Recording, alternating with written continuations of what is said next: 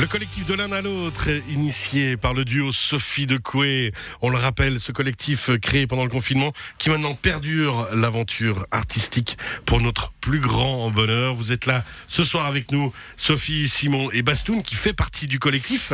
Vous serez en concert, on le rappelle, ce samedi au Port-Franc à Sion. On imagine réservation obligatoire? Réservation obligatoire. Ouais. Oui.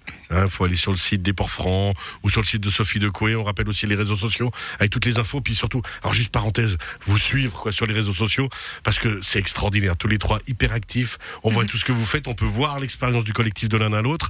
On va écouter dans quelques instants. Et si la vie était belle? Mais d'abord, parce que vous êtes tout un collectif. Mais un collectif, c'est pas que trois. Le collectif, il y a qui encore dans l'histoire? Alors, on est, on est euh, une quinzaine cette année. On est 15 cette année et plein d'univers différents, plein de cantons différents également. Alors, on a Kala, le rappeur. On a Pauline Lugon du groupe Volver en, en Valais.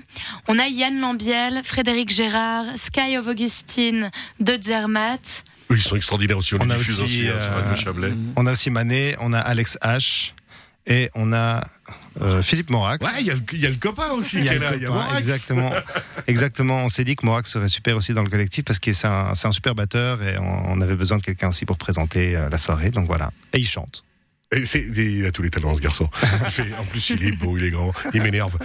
c'est pour ça qu'on n'est pas là aujourd'hui.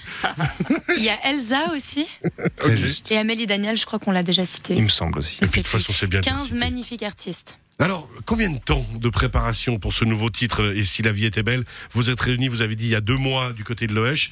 Combien de temps pour préparer tout ça? 48 heures. ah, c'est, Donc 48 Et c'est une heures. sorte de téléthon, quoi, vous avez fait. Bah c'est, euh, en fait, ça, ça fait vraiment partie du concept. On va à l'essentiel. On arrive, cinq artistes, on se connaît pas forcément, c'est très intéressant. Et puis on sort les carnets, les feuilles, euh, et puis on, on lance des idées. Personne ne vient préparer.